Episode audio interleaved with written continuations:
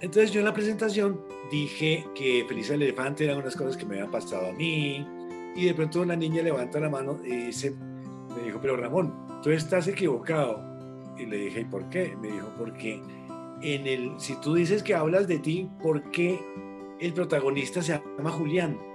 Mira, me pareció de una, una observación, de una riqueza, de una profundidad, de una lucidez, porque justamente, y ahí te estoy contestando, en la literatura también se trata de encarnarse en el otro. Para uno no hablar de sí mismo, toca como dar una vuelta y verse desde lejos y hablar de uno mismo desde como si fuera otra persona. Hola y bienvenidos. Esto es AB Podcast, el podcast de la editorial Aurora Boreal, donde conectamos con nuestros autores favoritos para hablar sobre los libros que más nos gustan. El día de hoy conectamos con el autor Ramón Cote Baraybar para hablar sobre su libro de cuentos Tres pisos más arriba. Ramón Cote es graduado en Historia del Arte por la Universidad Complutense de Madrid. Ha publicado varios libros de poesía entre los que se encuentran Poemas para una fosa común de 1984, El confuso trazado de las fundaciones de 1992, Botella Papel de 1999, Colección Privada de 2003, que fue Premio de Poesía Casa de América, y Los Fuegos Obligados de 2009, ganador del Premio de Poesía Unicaja de la ciudad de Cádiz y del que estaremos hablando un poco en este episodio. Ramón también cuenta con otros varios libros de cuentos, incluyendo el cuento infantil Felisa y el Elefante, del que vamos a hablar hoy también. Tres pisos más arriba es una colección cuya mayoría de relatos son narrados por Sanabria, un alter ego del propio Ramón Cote, que nos lleva a través de momentos distintos de su vida por distintas ciudades, a la vez que nos narra la historia de sus pasiones y de la historia de la literatura que le ha llegado. En la conversación que van a escuchar, Ramón me llegó como una persona realmente muy lúcida. Es una conversación que toca temas como el humor, como la poesía, como la propia vida, la ciudad y la memoria y un montón de temas que realmente disfruté mucho hablar con una mente como la de Ramón. Y espero que esta conversación la disfruten ustedes tanto como la disfruté yo.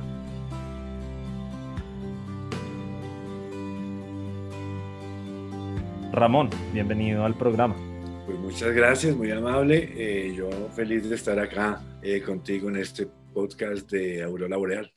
Como vamos a estar centrando la entrevista alrededor de varias cosas de su obra, por supuesto, pues valdría la pena mencionar todas, pero su obra es muy extensa para poderlo como juntar todo. Entonces vamos a estar hablando eh, más específicamente de Felisa y el elefante, de tres pisos más arriba y de eh, los fuegos obligados. De pronto, ¿qué nos podría contar alrededor como de su historia en la escritura creativa y su recorrido que pueda unificar o que lo haya llevado a, escribir este tipo de, pues, de narrativa que además, como hemos hablado un poco, está muy centrada alrededor de la ciudad y, y de la memoria. Desde que uno empieza a escribir, que yo empecé a escribir como a los, creo que 12 años, a empezar a escribir como cuentos y poemas, eh, había una especie como de como un denominador que es una, una necesidad como de organizar las ideas, organizar como las percepciones y organizar como el mundo a través de la, de la, de la literatura. Es una especie de, de, conjuro mágico para retener lo que está disperso, ¿sí? Eh, lo que está como fragmentario, lo que está dando vueltas, eh, para que eh, entren a formar parte de una especie como de sistema solar. Yo creo que todos los textos y todos los libros son pequeños sistemas solares en los que efectivamente eh, se van como armando y situando las, las observaciones, las sensaciones, los pensamientos, para que no estén, digamos, como perdidos en el aire. De allí entonces salen como tú has dicho, varios temas como comunes. Yo creo que hay una especie como de, de vigas, ¿no es cierto?, que, que, sostienen, digamos, toda esta estructura que por un lado es efectivamente la, la ciudad y eh, también de, de, la memoria, de la memoria como esa especie de, de aroma, de, perfume del tiempo, ¿sí? De manera también que eh, ha sido un registro que eh, no solamente es poesía, sino también eh, narrativa, ¿sí? También eh, narrativa, cuento infantil, y eh, tengo también una novela escrita que, todavía, no ha sido publicada. Pero me parece muy interesante esa forma de, pues sí, de, de, tratar de organizar la experiencia a través como del lenguaje y de la literatura.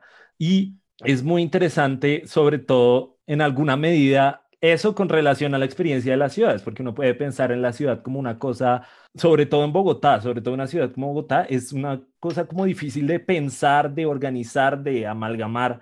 ¿Cómo ha sido su acercamiento a las ciudades, tanto, pues digamos, en la narrativa, como ocurre en tres pisos más arriba, y comparada de pronto como en la, como con la poesía a la hora de tratar de organizar un pensamiento alrededor del, pues, de la ciudad? Yo tengo un libro específico de poemas en prosa que se llama Botella Papel. Y en ese libro eh, reuní como 20 objetos y 20 oficios, un poquito menos, con una idea, no eran, digamos, ejercicios literarios. Yo ese libro lo escribí después de llegar de España, yo viví como 10 años en España, eh, y cuando uno vuelve al sitio donde pues ha nacido, donde ha estado en el colegio, sus amigos, sus primeros amigos de infancia, hay una especie como de, eslabón perdido, el tiempo que uno se ha perdido, ¿no es cierto? Lo que yo estaba buscando era como ahondar en esos objetos, eh, encontrar ese sistema solar al que pertenecen, ¿sí? El hidrante en ese barrio, en ese parque, no solamente es ese, es ese hidrante, sino lo que irradia alrededor la gente, el tiempo, todo ese tipo de cosas forma parte de esa especie como de cartografía eh, de la memoria que permite entonces organizar, explicar, poner en claro, ¿sí?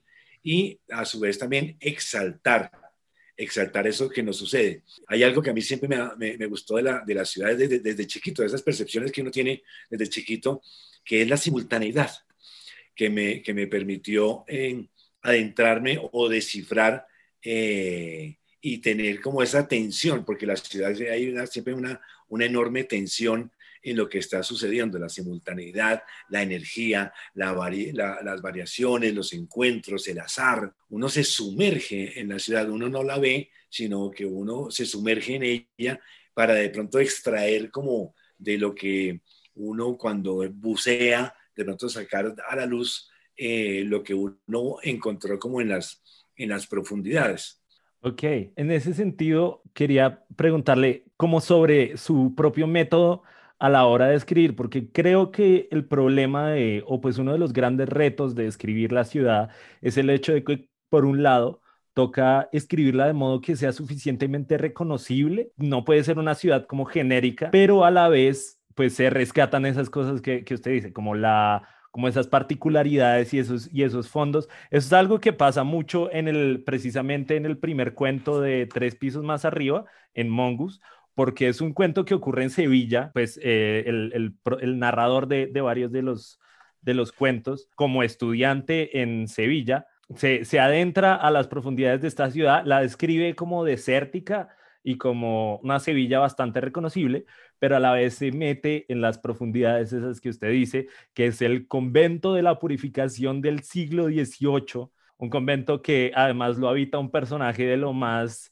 singular y, y medio grotesco, un poco entonces mi pregunta, bueno, con respecto a eso, sí, ¿cómo es ese modo de, de usted acercarse como a las, a las distintas ciudades para poderlas narrar de, pues, de la forma acertada como usted lo hace? Pues mira, es, es muy curioso porque uno siempre escribe sobre lo que conoce. Pues, la mayoría, digamos, de los escritores empiezan como a escribir sobre como sus recuerdos que los camuflan dentro de una, dentro de una historia general. Y un segundo paso sería como escribir sobre lo que uno se imagina, ¿no es cierto? Como un escritor que crea mundo, eh, situaciones. Y a mí me ocurrió algo totalmente al contrario. Primero yo escribí sobre lo que me imaginaba y el segundo paso fue sobre lo que vivía, ¿sí?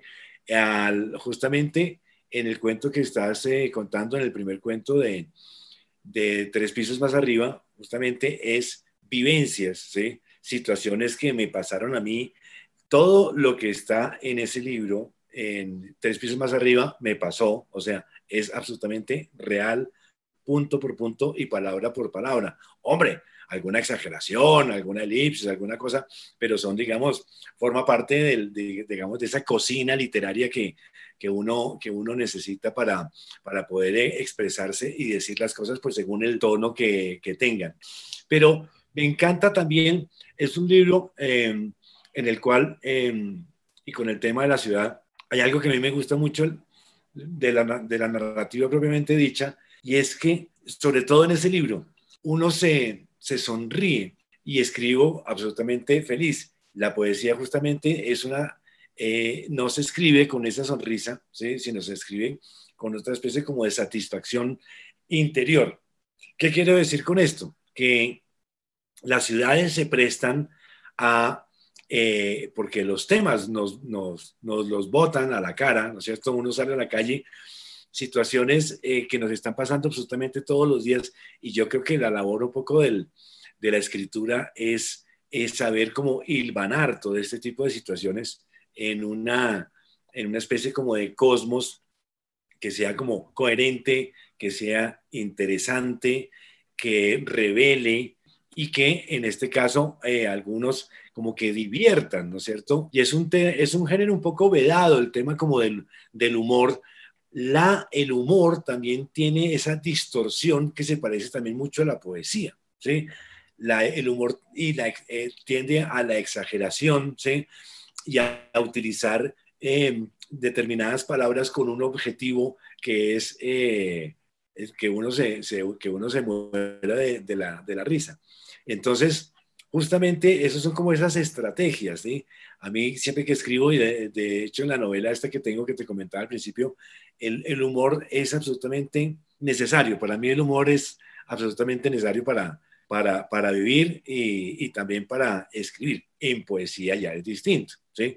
Lo que te digo, es una sonrisa distinta, es la sonrisa de la, de la satisfacción. Uno de los cuentos que yo encuentro pues más chistoso o como más sí, curioso de tres pisos más arriba es el de Cine Imperio, porque se trata de, para los oyentes, se trata de un grupo de muchachos, pues todavía muy, muy, muy jóvenes, de 12 años, pues el, Sanabria, el narrador, una especie entonces de alter ego de Ramón, por lo que nos cuenta, acaba yendo un poco por presión social, se escapan del colegio con los amigos y se van a un cine porno, ¿no? Y entonces en el, en el cine hay como toda una, ¿no? Eh, como una pequeña manifestación, una pequeña protesta, pero sí, es como ese tipo de, como de humor un poco extraño. ¿Cuál, cuál es su clave a la hora de acercarse del humor, al, al humor en estos, en estos cuentos y, y pues en, no sé, en la vida?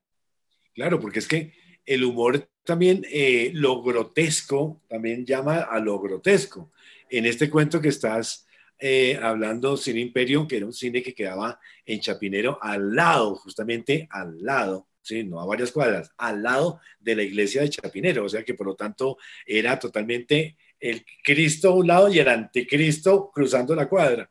Entonces, eh, entonces son esas situaciones tan, tan extrañas que, pasan de, pronto de una, de una cuadra a otra, cambia el, mundo totalmente eh, de una manera así bastante, bastante drástica. Eh, el humor entonces es esa una especie de la manera como de exorcizar lo que está sucediendo, eh, burlarse de uno mismo, burlarse de las situaciones, ¿sí? es una especie de válvula de escape extraordinaria. Empieza también esta especie como de definición de la extrañeza, ¿sí? de definición de lo, de, lo absurdo. Hay un autor que me encanta, que fue y sigue siendo absolutamente clave y lo disfruto enormemente, que se llama Juan Rodolfo Wilcock, el autor eh, argentino amigo de, Borges y de Bioy Casares, y eh, él tiene justamente el, elogio a la desmesura, el elogio al caos, pero por medio de la inteligencia, de la agudeza, de la gracia. Wilcock me dio como la clave, ¿sí? Para escribir esos cuentos. Tengo uno que se llama eh, Vemos por usted, que son una serie de de enanos que son contratados para trabajar en una fábrica de bombillos. Una vez leí en el país de España hace muchos años la siguiente frase que desde que la leí para mí fue absolutamente una especie como imán. Decía, yo no sé por qué extraña razón hay un buen número de enanos trabajando en una fábrica de bombillos. Y yo quedé con esa frase absolutamente fascinado. Fascinado, dije, aquí hay una historia. A eso es a lo que iba, ¿sí? Todo detrás tiene una historia por contar, ¿sí? Justamente la idea es como revelarla, darle como el giro, entrar en ella, porque justamente la, literatura tiene ese poder, digamos, esas herramientas particulares de, precisión, ¿sí? Eh, que le permiten a uno adentrarse en, esas, en, en, esos como misterios. Va eso, creo que esa alegría de la que te estaba diciendo, esa especie como de risa, va contagiando, se contagia de lucidez, ¿sí? de emoción. Y cuando la emoción va acompañada por la lucidez, permite entonces revelar y transmitir algo que nos está pasando. Ha hablado usted un poco de la posibilidad de identificarse en la alegría, pero también hay mucha tristeza, sobre todo en la poesía. A mí, el, el, en Los Fuegos Olvidados, el poema de Un perro se despide me partió el alma, absolutamente, porque es precisamente un poema de, pues, de un perro que se está muriendo. Entonces, en, su perspectiva sobre su, creación, ¿cómo es la forma de convivir de estos eh, ángulos y estas eh, experiencias em, emotivas en la literatura? Sí, mira, son registros totalmente distintos que de alguna manera se tocan, son como poliedros en los cuales cada uno va por un lado, pero hay como un centro común. En ese, en ese, en ese específico del, del perro, un perro se despide, que era Pascual, el tema de la, de la memoria y de la, y de la tristeza y justamente como para que, para que nada pase al olvido. Yo creo que también mucho tiene que ver la poesía con el, no solamente con la memoria, sino también con el olvido, ¿sí? Y a su vez también con el tema del reconocimiento, ¿sí? A mí justamente me ha parecido tan importante en la poesía esa especie como de, de contacto con lo cotidiano, para que la gente, insisto, eh, se reconozca, porque yo creo que la, tanto la poesía como la narrativa es un hecho absolutamente social, forma parte de una sociedad. El escritor, la escritora forman parte de una, de una sociedad a la cual le, le, está retribuyendo de alguna manera todo lo que le está dando, tanto lo bueno como, como lo malo, ¿sí? Y sobre todo con una necesidad de, de organizar este tipo de situaciones. Fíjate que hay una definición muy básica de la poesía, es de, de Juan Carlos Uñén, poeta español, que decía eh, una frase de esas tan, tan, tan lugar común que es absolutamente extraordinario. Y dice, la poesía es lo que no se puede decir de otra manera. Eso me parece extraordinario. Entonces, ¿qué quiero decir con esto? ¿Sí? El, el perro que tú estás hablando, el del perro se despide, la manera que tenía que decirlo era mediante la poesía. Hay otras cosas que no se pueden decir en poesía, ¿sí? Y por eso eh, acudo al cuento. Hay que saber cómo diferenciar qué es lo que se puede decir, ¿sí? Según, los, según los, los inquietudes y, las, y las herramientas que uno tenga. De acuerdo, eso me, me llama, me devuelve a, a la frase de los enanos. me hace pensar en los enanos como en la idea de tener una frase que sea como tan concreta y que despierte como tanto que, pues bueno, esa, esa frase eventualmente uno puede decir como pertenece a la poesía o pertenece al cuento, incluso al cuento infantil, porque pues hay, pues usted también ha trabajado el cuento infantil, cómo se halla, digamos, esa especificidad de la frase con respecto al género al que puede pertenecer, porque tanto en el cuento como en la poesía la, construcción de la frase tiene que ser una cosa muy precisa, muy específica. En, cuanto a la, digamos, a la literatura infantil, ¿sí? Es otro registro totalmente distinto, ¿sí? Es como en una orquesta, ¿sí? En una orquesta está tocando el violín, otro está tocando la viola, otro está tocando el, el, allá al fondo todo triste, que no le paran bolas el triángulo, ¿no es cierto? Está el lobo, el fagot, justamente cada uno de estos sonidos, de estos instrumentos que emiten un sonido particular, es, es exactamente como los géneros literarios. En, el de, en los cuentos infantiles, también encontrar esa manera de decirlo, ¿sí? Eh, y en el caso, por ejemplo, que yo tengo tres cuentos infantiles y de hecho hace poco escribí otro, hace, hace como un año escribí otro que también tiene que ver con el, de nuevo con el, con el recuerdo, ¿sí? Esto no era inventado, esto era recordado. Eh, eh, son, son maneras también de, de, recuperar situaciones eh, que, me, que a mí me, pasaron de pequeño y que de alguna manera también uno sabe que eso que le ocurre a uno al principio también va formando parte de lo que uno va a hacer después, ¿no es cierto? El pasado es tan importante, el pasado se acaba siempre llegando, imponiendo al presente. Cuando uno escribe, es, es algo extraordinario, ¿sí? Viene el pasado a la, a la página, ¿sí? Y se convierte en presente, en un presente común, ¿sí? Que a su vez, eh, cuando ya se publica, se acaba convirtiendo también como en esa especie de como de futuro en el que también eh, se acaba como leyendo varios años más tarde eh, algo que uno ha escrito. Hay un registro muy difícil en la literatura infantil y es el tema que a mí también me costó mucho trabajo de cómo decir las cosas sin que sea o condescendiente o utilizando una especie de lenguaje, digamos, como comprensible en el sentido o básico, ¿sí? Porque uno cree que, entonces, que los niños y los jóvenes lo, pues, en, la, niñez necesitan como esa especie como de, como de elementaridad. Y me parece todo lo contrario. Yo empecé a escribir libros para niños justamente cuando tuve niños. Y entonces cuando uno tiene hijos, ya te pasará, ya vas a ver, uno recupera su infancia, uno vuelve, es una delicia porque uno vuelve a ser niño. Con los niños uno vuelve a ser niño. entonces, eh, ¿cómo hacer que los cuentos mantengan esa maravilla, esa maravilla de la, de la infancia y de la, como de la preadolescencia?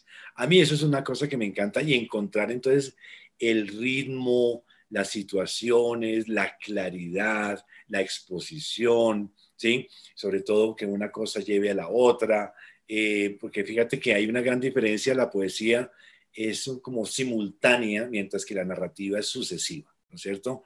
Entonces, esta, saber manejar lo narrativo, esa sucesión de, acontecimientos y encadenarlos uno detrás de otro de una manera armónica, interesante, agradable, eh, reveladora, graciosa, es algo que, siempre se ha, pues, he intentado y pues alguna vez, alguna vez espero lograrlo. Como volviendo a la, a la idea de la ciudad, ahora tengo como una clave distinta de lectura como lo está, me acerqué a las obras en primer lugar y a partir de ahora saber que en realidad todo esto es como eh, una, como experiencias reales, veo que en realidad es como una sola línea de una sola voz narrativa y poética que empieza, digamos, en, en Felisa y el elefante, que atraviesa los periodos como de la juventud y la adultez en tres pisos más arriba y que luego en Los Fuegos Olvidados se ocupa de mirar como hacia atrás eh, todas esas experiencias. Entonces, sí, ¿cómo ha sido un poco para, para organizar esto como en una línea narrativa? Uh, ¿Cómo es la experiencia de experimentar una ciudad y cómo acercarse también a la literatura a través de la ciudad, eh, tanto en la infancia como en la juventud de, los cuentos, como a través de la memoria? ¿Cómo se organiza un poco eh, la línea narrativa por ese lado? Sí, mira, yo tuve la gran desgracia y la gran fortuna de ir a un colegio eh, que odié con toda mi alma y todavía tengo pesadillas. Y teníamos libres las, las tardes de los miércoles. Yo a, a los 10, 12 años llegaba al colegio, cogía la maleta y la botaba lo más lejos posible y cogía y salía y cogía un bus. En un principio me iba a Teusaquillo, a la Soledad, al Parkway, y me ponía a caminar. Yo tendría, te estoy diciendo, tendría 12, 13 años, 12, 13, 14 años. Salía y me encontraba de pronto en la treinta y pico, abajo de la Caracas, esas calles esas casas inglesas, esos antejardines, y de ahí me empezó a salir como esa poética también de la ciudad, ¿sí? de la descomposición. A mí siempre me ha encantado y por eso también tengo tantos puntos de contacto con Álvaro Mutis, un poeta y un narrador que adoro con toda mi, con toda mi alma. Entonces fue surgiendo en esos paseos, en, esos, en, esos, en esas excursiones eh, totalmente, digamos, que eran evasivas, por cuanto que yo al día siguiente tenía que hacer una tarea y no la hacía y estaba viendo las calles eh, y los canales y descubriendo esas calles y esas ciudades y las ventanas y los árboles y los hidrantes y los parques, descubrir que tú tienes una ciudad desconocida a tu lado. ¿sí? Eso para mí fue absolutamente extraordinario. No me preguntes por qué siempre cuando yo llegaba allá estaba haciendo sol. ¿sí? Tres de la tarde, miércoles, eh, yo caminaba por esas calles soleadas y me parecía que la vida valía la pena que era hermosa, ¿sí? Que, que, que había, eh, que el cielo era azul, ¿sí? Mientras que en el colegio era el cielo oscuro, siempre estaba lloviendo, eran latigazos que te daban para acabar de, de como de, de, la manera como de acabar contigo. Justamente encontré en la literatura el, el eh, convertir ese látigo en una especie como de pluma, ¿sí? Ok, entonces sí, quisiera entrar un poco más al tema de la literatura, porque la literatura misma es uno de los grandes temas de, pues, de los cuentos y de la poesía. Incluso me aventuraría a una interpretación de Felisa y el elefante, porque al, eh, al final, o bueno, no, desde el principio, desde el principio en Felisa y el elefante, pues el protagonista, el niño, se está enfrentando como en esta pequeña batalla naval, en esta narrativa que se inventa al interior como de, su cereal. Entonces, sí, es como la experiencia de vivir como narrativas y, las vidas de otros a través de la vida de uno y a través de la literatura. ¿Cómo es un poco en, o cómo lo ve un poco usted? Ah, no, lo que acabas de decir es absolutamente clave, ¿sí? Es absolutamente clave. Fíjate que eh, lo que te decía al, al principio que uno escribe sobre sus recuerdos, el primer paso, y después uno escribe sobre lo que se imagina, el segundo paso, que yo invertí, eh, ese orden, eh, da como resultado que de pronto en esa mezcla apareciera esa literatura infantil que uno habla del yo, ¿no es cierto? Habla uno en, primera persona, pero la idea es también como eh, darle una vuelta a ese yo para que se convierta en otra persona. Recuerdo que cuando se presentó este libro, Feliz al Elefante, se presentó eh, y estaba una cantidad de sobrinos y una cantidad de niños y el protagonista, como te has podido dar cuenta, se llama Julián. Entonces yo en la presentación dije que Feliz al Elefante eran unas cosas que me habían pasado a mí y de pronto una niña levanta la mano y dice, me dijo, pero Ramón, tú estás equivocado. Y le dije, ¿y por qué? Me dijo, porque en el, si tú dices que hablas de ti, ¿por qué el protagonista se llama Julián? Mira, me pareció de una, una observación, de una riqueza, de una profundidad, de una lucidez, porque justamente, y ahí te estoy contestando, en la literatura también se trata de encarnarse en el otro. Para uno no hablar de sí mismo, toca como dar una vuelta y verse desde lejos y hablar de uno mismo desde como si fuera otra persona, ¿sí? Eso para mí fue absolutamente eh, clave descubrirlo en la literatura eh, y ya sabes, pues la admiración que le tengo a, a Vila Matas, que igual hablamos, hablaremos de él más adelante, justamente la necesidad de ser el otro, ¿sí? de hablar por el otro, de encarnarse en lo otro y en el otro, es una de las funciones de la, de la, narrativa y de la poesía. Bueno, entonces sí, entremos al, al, cuento con Vila Matas, que se llama Mi verdadero encuentro con Vila Matas, que está narrado desde la voz de Sanabria, el, pues el alter ego, el, el narrador de la mayoría de estos cuentos. Pero ese cuento es bien particular porque es todo acerca de la literatura, como reflexionando acerca de los libros, eh, ¿no? Están, pues Sanabria está persiguiendo un libro de Pessoa, como imposible, un poco imposible de conseguir, que a la vez Vilamatas como tiene. Quisiera saber qué opinó el verdadero Enrique Vilamatas sobre este cuento. La literatura finalmente es una obsesión. Es una obsesión por un recuerdo, por un matiz. En, esa, en ese tipo de obsesiones, ir a, Chapinero eh, dejando eh, las tareas a un lado, era una obsesión, ir al centro y buscar libros era una obsesión, escribir era una obsesión, ¿sí? Eh, y justamente me pasó cuando leí por primera vez eh, un libro de Vila Matas, quedé absolutamente fascinado, fascinado porque hay una cantidad de autores que también me encantaban, ¿sí? Eh, que de pronto él lo organizaba de una manera tan extraordinaria con esa mezcla entre Borges y Melville, ¿sí? con esa desmesura como de Perec. Y empecé a buscar el correo de, de Vila Matas para escribirle porque yo ya había escrito mis cuentos de mi primer libro que se llama eh, Páginas del Medio. Y lo busqué y lo busqué y lo busqué. Ya había internet. Me empecé a escribir con él. ¿sí? Y eh, finalmente le mandé, el, alguien iba a Barcelona o qué sé yo, le mandé mi libro y a él también le encantó. Si yo hubiera leído antes Vilamatas o no hubiera escrito este libro, ¿sí? O, él, o, hubiera escrito los cuentos mejor. Yo creo que, yo creo que las dos cosas, yo no sé, pero alguna de las dos cosas hubiera pasado. El hecho es que eh, ya había escrito el, el, el libro y se lo mandé y él muy amable me respondió y lo que te digo de la obsesión, eh, pasado el tiempo, eh, lo, conocí porque él fue invitado al primer Hey Festival en Cartagena, ¿sí?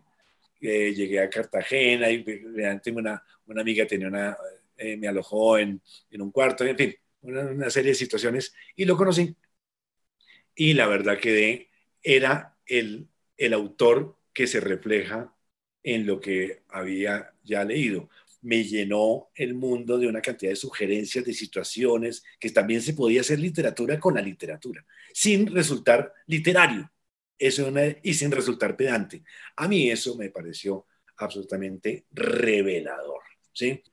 Eso dio como resultado que me liberara también de la razón, ¿sí? Porque la razón siempre prima en, la, en la narrativa y la desmesura y la, la la locura se apropiaran de esto y ahí, como, como dices tú, también eh, en, entroncada con el tema de la obsesión también por los autores, ¿no es cierto? Entonces no es ser loco por ser loco, sino que te toca transmitir la locura mediante la lógica, que no deja de ser paradójico. Ok, quiero echar entonces una línea al, pasado de nuestra conversación. ¿Tiene que ver esto como esa locura con ese procedimiento de tratar de ordenar la, como la experiencia a través de la narrativa en, en la infancia que nos mencionaba como puro al principio? Totalmente cierto. Yo escribo también para clarificar, para establecer como lo que te digo, como esas especies como de, de círculos, de, de, galaxias, de, como, como dice Octavio Paz, de signos en rotación, ¿no es cierto? Porque todo tiene como una especie de orden. Todo es un caos hasta que llega el lenguaje, ¿sí? hasta que llega eh, en la memoria, todo es un caos, lo que vivimos, la simultaneidad, la ciudad, todo es un caos. El lenguaje y la escritura es la única manera, nuevo de ver, ¿sí? de encontrarle como un hilo, como no una lógica, sino como una gracia, una sucesión. ¿sí? Escribirlo y, y que quede como una constancia. La literatura finalmente también es una es una constancia de una obsesión. Hablemos un poco como de, la, de esta novela que mencionó al principio que está escribiendo, que ha sido como problemática. ¿Qué nos puede contar sobre eso? El, ¿Cómo se llama? Eh, lo que se, llamaría como errores de principiante.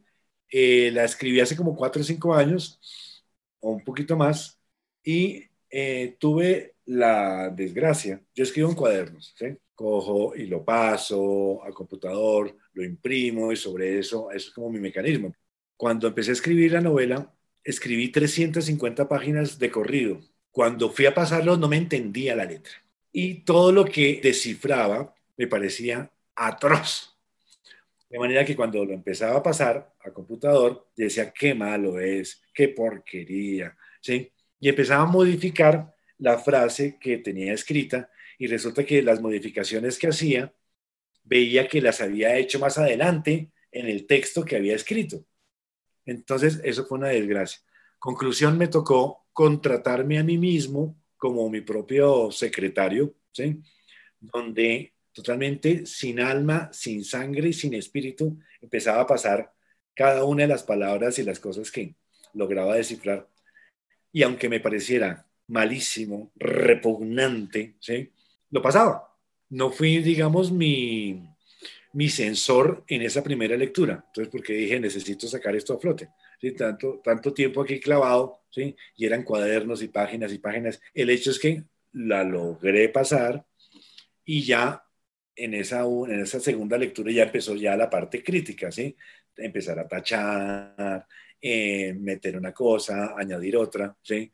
Y dio como resultado eh, una novela que eh, es la clásica novela póstuma, ¿sí? Y la verdad pues tiene también mucho que ver con la pintura, con la literatura, con, con lo inventado y con lo recordado. Es una mezcla, es una, una amalgama absolutamente de todo un poco y y digo que es póstuma porque intenté así como loco que la publicaran y después dije, pues mira, cada cosa tiene su tiempo y cada cosa tiene su lugar. Ya uno tiene como más callo, ya el cuero de burra que uno adquiere en estas, en estas lides es bastante gordo y que hay que tenerlo eh, para no desilusionarse ni nada. Entonces dije, ay, mira, me da exactamente igual. O sea, fue, digamos, lo que te digo, error de principiante cometí muchos, muchos, sí, muchos, muchos errores eh, que me hubiera podido ahorrar.